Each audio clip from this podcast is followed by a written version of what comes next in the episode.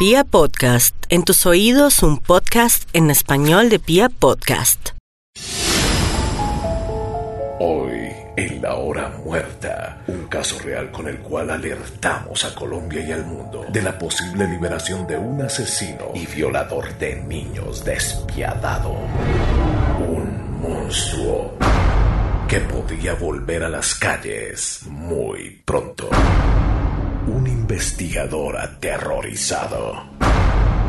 Octavio Bermúdez admiraba a Luis Alfredo Garavito, por eso ese hombre conocido como el monstruo de los cañaduzales imitó las violaciones y asesinatos de niños. Un padre de familia destrozado. Él me, ma- me mató a mis dos niños. Uno de nueve y el otro de once añitos. Los apuñaló. Una justicia que cojea. La cifra de homicidios jamás ha podido ser establecida. Los asesinatos investigados por parte de nosotros fueron 46. Él solo aceptó 20, pero estamos seguros que este sádico ha sido capaz de matar y violar a más de 60 niños. El dolor de una madre. A mi nene le dijo que lo acompañara a recoger una plata. Y luego me lo violó y me lo ahorcó. Una investigación indignante. Un violador y asesino serial que en 2013 fue condenado a 56 años de cárcel. Luego obtuvo una rebaja de la mitad de su pena y ahora por haber cumplido las tres quintas partes de su tiempo de condena, puede quedar libre en abril de 2019. Hoy, en la hora muerta, Pia Podcast y Marking Media presentan El monstruo de Caña Duzales. El 24 de julio de 2003, Colombia conoció de la captura de uno de los asesinos y violadores seriales más desalmados de su historia. Un hombre que bajo la fachada de un vendedor de helados engañaba a sus pequeñas víctimas para violarlos, asesinarlos y luego esconderlos en los cultivos de caña del norte del Valle del Cauca.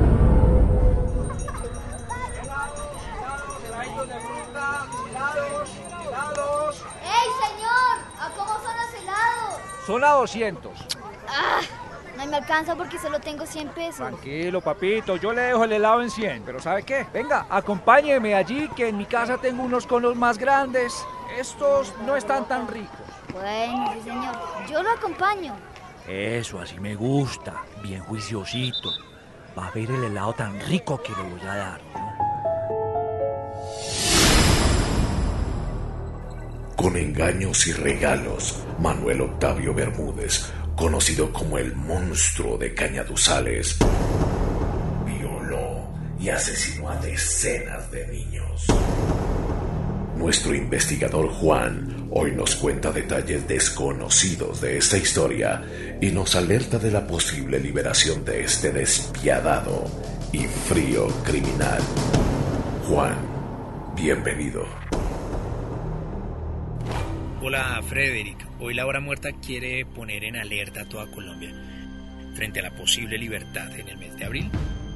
De este asesino y violador de niños que alguna vez expresó que tomó la decisión de matar a sus víctimas como un homenaje a su héroe, Luis Alfredo Garavito, la bestia. Entonces Manuel Octavio es un discípulo de ese abominable violador y asesino de niños, Luis Alfredo Garavito. No tanto como un discípulo, sino más bien un imitador. Resulta que Manuel Octavio, al empezar a leer en los periódicos sobre los crímenes de Garavito, se obsesionó con este personaje, empezó a admirarlo y le sedujo la forma en que engañaba a sus víctimas. Y ahí empezó a superar a quien consideró su inspiración. ¿Cómo una persona puede tomar como inspiración a un ser que en tan solo siete años mató a más de 200 personas y que es reconocido como uno de los asesinos seriales más peligrosos de la humanidad? Lo mismo me pregunté yo, ¿en qué cabeza, en qué corazón, en qué alma un ser humano puede ver en un asesino de niños su ejemplo a seguir? La respuesta fue la vida misma, eso que a veces llamamos destino. ¿Podría explicar mejor su conclusión? ¿Por qué habla usted del destino en el caso de estos dos abominables personajes? Tal vez le sonó etérea o ligera mi conclusión, pero cuando usted escucha el testimonio de la psicóloga forense y especialista en delitos sexuales, Angélica Herrera, quien ha tenido la oportunidad de analizar a grandes criminales colombianos, me entenderá. Escuchemos a la psicóloga y perfiladora Herrera, aquí, en la hora muerta. Doctora Herrera, en varios artículos de prensa se habla de la admiración de Manuel Octavio Bermúdez, el monstruo de los cañadosales, hacia la bestia Luis Alfredo Garavito. ¿Por qué se da esta admiración? Mire, tanto Octavio Bermúdez como Garavito comparten una historia de vida similar. Ambos fueron niños abusados sexualmente. Ambos tuvieron una adolescencia con figuras paternas y maternas ausentes. Ambos reprimieron su sexualidad y encontraban en el dolor de los otros su placer. Pero... Ah, Bermúdez es un tipo muy complejo. O sea, es decir, que hay un patrón de abandono y abuso en los asesinos sexuales. Mire, eso es una afirmación muy peligrosa, porque entonces eso significaría que todos los niños abusados o todos los niños abandonados podrían de ser depredadores sexuales y eso no ocurre. Mire usted, por ejemplo, el caso de Rafael Uribe Noguera, un niño criado en cuna de oro, rodeado del amor de su familia, y al final resultó siendo un monstruo, tan horripilante como Bermúdez o como Garay. ¿Usted ha tenido contacto con estos tres asesinos? Con ellos y con Javier Velasco, con Freddy Valencia, con Luis Gregorio Ramírez y entre otros. Retomando el tema de la conversación, usted me decía hace un momento que Bermúdez es un asesino más complejo que Garavito. O sea, ¿por qué? Ah, se lo voy a explicar contándole el día en el que lo capturaron.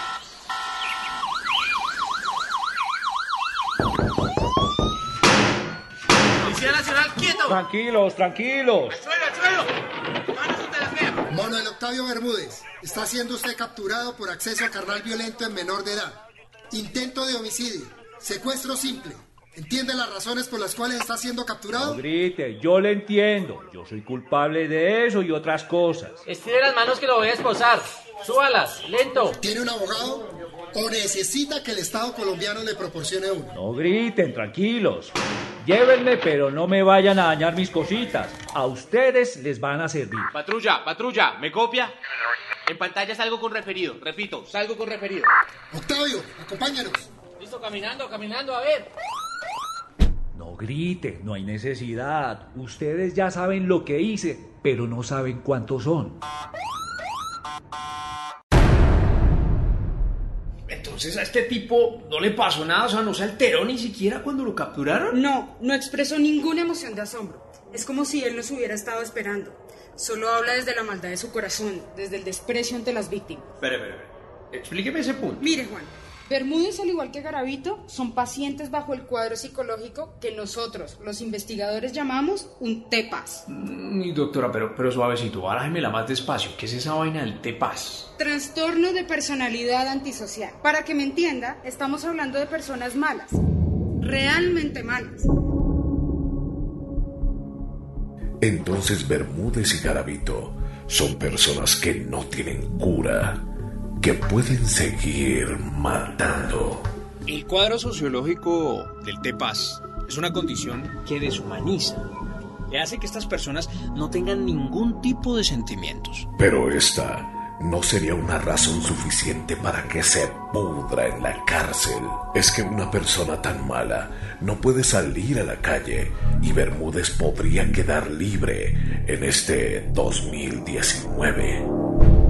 Frente a lo que usted dice, la respuesta de las autoridades es verdaderamente escalofriante. Doctor Herrera, si usted afirma que una persona del perfil de Octavio Bermúdez no se puede recuperar, porque puede quedar libre. Ocurre que el TEPAS está basado en rasgos psicológicos que podrían ser superables. Entonces estos criminales pueden demostrar un comportamiento aceptable para las autoridades y engañar a la justicia. Ahora bien, puede pasar que se rehabiliten. Entonces ahí estamos en una encrucijada legal y médica. ¿Cuáles son los síntomas? ¿Cuáles son los rasgos del trastorno de personalidad antisocial? Vea, Juan, le voy a contar los más comunes entre los asesinos. Primero, ausencia de empatía en las relaciones interpersonales. Es decir, no les importa para nada el dolor de las otras personas. Segundo, ausencia de miedo. Tercero, ausencia de remordimiento. Cuarto, autoestima distorsionada. Quinto, egocentrismo. Y sexto, locus de control externo. ¿Y Octavio Bermúdez encaja en todos estos señalamientos? Claro, le voy a contar cómo operaba este hombre y entenderá mejor. Helados, paletas, conos, refrescos, a mí las paletas, a 500 los helados, a 200 los bolos. ¡Ey, señor! Por favor, me da un refresco. ¿Y no quiere mejor un cono? Hoy tengo una promoción, los dejo a 800 pesos. Uy, señor, están muy baratos. Pero mi mamá solo me dio 200 pesos, no me alcanza. Venga, mijo, ¿usted cuántos años tiene? Acabo de cumplir 12. Pero usted ya está en edad de ganar plata para que se compre las cosas que quiere. No, es que a mí no me dan trabajo. Y mi mamá tampoco me deja trabajar. Ella quiere que yo estudie para salir de pobre. Qué lástima que no pueda trabajar. Yo le estoy pagando 15 mil pesos a una persona que me ayuda a empujar el carro hasta mi casa. Lo que pasa es que como soy cojo, me canso mucho. Uy, 15 mil pesos por empujar el carro. Uy, señor, ¿usted dónde vive? No, aquí como a cuatro cuadras. Es cerca, pero como soy cojo, me demoro mucho y con este solazo. Ayúdeme, yo le pago. Uy, señor, no me puede demorar porque si no mi mamá me regaña. Tome, le doy 10 mil pesos y cuando lleguemos a mi casa le doy 5 mil y le encimo el cono. Ayúdeme, pelado.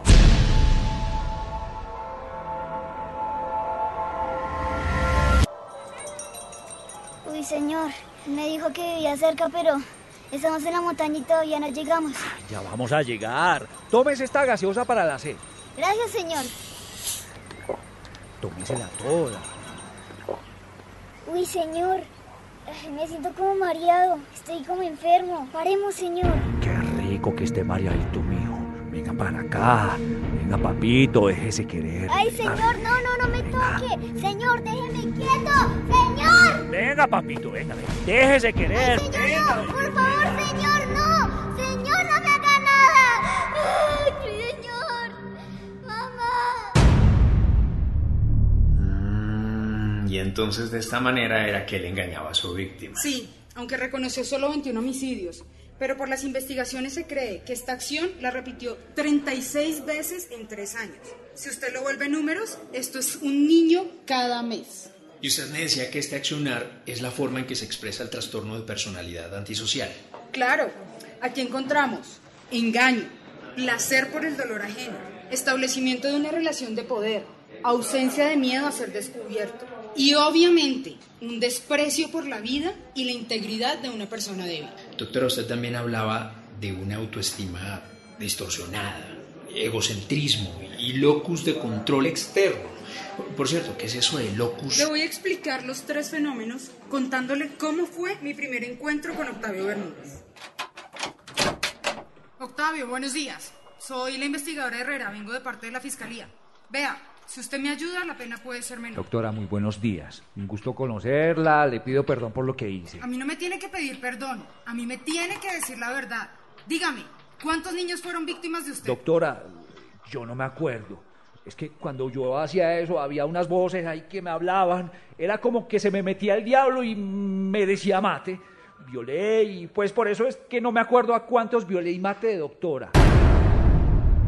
Entonces, este hombre estaba poseído por el diablo. Frederick, de eso se trata el locus de control externo. Personas que dicen que hay voces en su cabeza que les ordenan matar y asesinar. Pero la verdad esto... no, esto es improbable. Pero aquí hemos conocido casos de posesiones diabólicas. Sí, pero recuerde que estas posesiones le ordenan es que se suicide, que se haga daño. Estas voces pueden ser o una patraña de estos asesinos o de verdad un trastorno mental.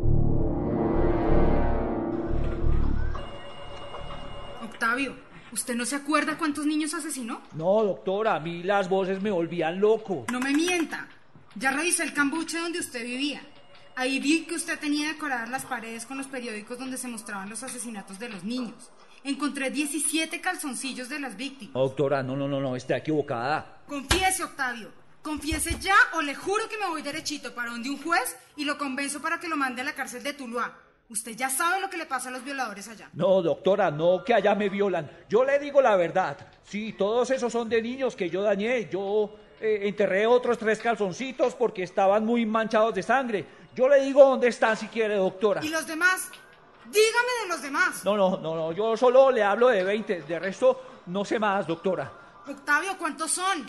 Yo tengo registro de 36 niños. Usted sabe dónde están. Dígame. 20, eh, 20 si le sirven, 20 le ayudo, o si no, máteme. Pero a la cárcel de Tuluá no, yo no quiero que me violen más, doctora. Así que él reconoció a 20 víctimas. Sí, la investigadora Herrera está segura de que fueron 36 las víctimas de Octavio, pero el juicio fue sobre 20 niños, los cuales fueron localizados con la colaboración de este asesino y la justicia. Durante tres años, este hombre cometió sus crímenes en el Valle del Cauca. ¿Por qué se demoró tanto la justicia en encontrarlo? Su fachada era perfecta. Era un hombre en situación de discapacidad, vendía helados, incluso pese a su homosexualismo, tenía una compañera sentimental e hijastro. ¿Y nunca los atacó? No, Frederick, mira que estos asesinos seriales saben muy bien que no pueden eh, atacar en su entorno porque serían fácilmente descubiertos. Entonces suelen llevar a sus víctimas lejos, en un lugar donde se sienten poderosos. ¿Y cómo llegaron a él? ¿Cómo pudieron detener a este repugnante hombre? Bermúdez estudió muy bien a Garavito y aprendió que nunca podía dejar ninguna víctima. Pero hubo alguien que se salvó y ahí estuvo la clave para su caída. Señor, eh, ya estoy muy cansado. ¿Dónde queda su casa? Y aparte de eso, ya estoy lejos de mi casa. Ya casi llegamos. ¿Sabe qué, señor? Tome su plata. Yo me voy para mi casa. Estoy muy cansado. No, no, no, no, no, no se me vaya. Venga, tome gaseosa para que descanse. No, no, no, señor. Yo no le recibo nada a desconocidos. Pero si somos amigos, ya le di plata y le voy a dar dulces cuando lleguemos a mi casa. ¿Sabe qué? Yo ya me voy para mi casa. Usted no se va. Si se va, lo mato. No, no, no, señor, no, señor. Guarde ese cuchillo. Guarde ese cuchillo. Tómese la gaseosa. Yo, yo, yo, me tomo la gaseosa, pero, pero... A ver, lo veo, lo veo, lo veo, mijo, lo veo. ¡Auxilio, auxilio! ¡Me va a matar! ¡Auxilio! Venga, venga, yo le doy más plata, venga. ¡Auxilio! ¡Por favor, me va a matar! ¡Auxilio! Venga, venga, no corra, no corra. Niño, venga, yo le doy más plata, venga. Este niño que hoy ya es un hombre de 28 años se salvó de ser violado y asesinado por Octavio. ¿Y él fue la pieza clave para la investigación? Sí. Junto a su mamá fue a la policía y contó todo lo ocurrido. Así pudieron perfilar a Bermúdez. Y gracias a este niño, ustedes pudieron saber cómo operaba este criminal. Luego de tres años de desapariciones, pudimos por fin saber a quién estábamos buscando. Además, para ese entonces, un trabajador de una plantación de caña de azúcar había encontrado un cuerpo. ¿Y cómo se lanzó el operativo? Yo me recorrí el centro del Valle del Cauca. Empecé a buscarlo. Sabía que estaba detrás de un hombre maduro, delgado, con un tono de voz bajo. Y me imagino que su discapacidad motriz fue una gran pista. Pues, la verdad yo dudé de la cojera de Bermúdez, porque podía ser una fachada para atraer a sus víctimas. Esos depredadores sexuales son muy hábiles. Es que es complicado. ¿Y, y cómo lo descubrieron? Ubicamos un vendedor con las características que conocíamos. Y luego le tendimos una trampa. ¿Cuál trampa? ¿Cómo fue esa trampa? Lo primero que hicimos fue que mandamos un niño a comprar un helado sin plata. Ahí mismo, Bermúdez le hizo la oferta de darle conos y plata a cambio de ayuda. Lo dejamos caminar unos metros, luego llegó el supuesto papá a regañar al niño. Le pagó el helado a Octavio, incluso le agradeció por quererle enseñarle a trabajar. Ahí empezamos a seguirlo y a los dos días le caímos. Y luego, pues vino el juicio y la condena. Conociendo todo esto, ¿cómo las autoridades lo pueden dejar libre? Bermúdez fue capturado en el 2003. Fue sentenciado a 56 años, pero por su colaboración a la justicia y su sometimiento a la sentencia anticipada, le rebajaron la condena a 29 años. Y por trabajo, estudio y buen comportamiento en la cárcel, pues ya ha cumplido el tiempo y podría pedir su libertad en el 2019. Pero es que hasta donde yo sé, los violadores y asesinos de niños no tienen rebajas en su condena. Sí, yo sé. Usted habla de la ley 1098. Esa ley, por ejemplo, cobija a Uribe Noguera, el asesino de Juliana Zamboní. Pero Octavio fue juzgado antes de esa ley y por eso sí obtuvo rebaja en su pena. Entonces, este criminal podría quedar libre por las fallas de nuestra justicia. Sí, Frederick. Manuel Octavio Bermúdez podría a sus 61 años regresar a la calle, es decir, que solo pagaría 16 años de condena. O sea, eso es menos de un año por cada una de las vidas que él acabó de manera sádica y fría, así como nos lo contó la perfiladora Herrera. En algunos casos, los violó mientras los acuchillaba. En otros, los ahorcó con los cordones de sus propios zapatos. En otros los estranguló, pues se excitaba viendo la cara de dolor de los niños. Bermúdez es una persona demasiado cruel. Ojalá la justicia encuentre algún mecanismo para no liberar a este criminal. Y si queda libre, ojalá de verdad que haya cambiado. Pero yo no creo.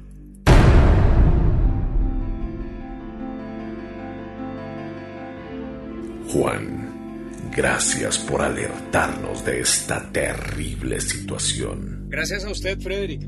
Solo me resta decirle que Bermúdez hoy se encuentra en la cárcel Tramacúa de Valledupar, a pocos pasos del asesino que lo inspiró, es decir, Luis Alfredo Garavito. Ojalá nunca salga a la calle. Soy Frederick y esta fue La Hora Muerta, un formato original de Pia Podcast y Marking Media. Todos los derechos reservados.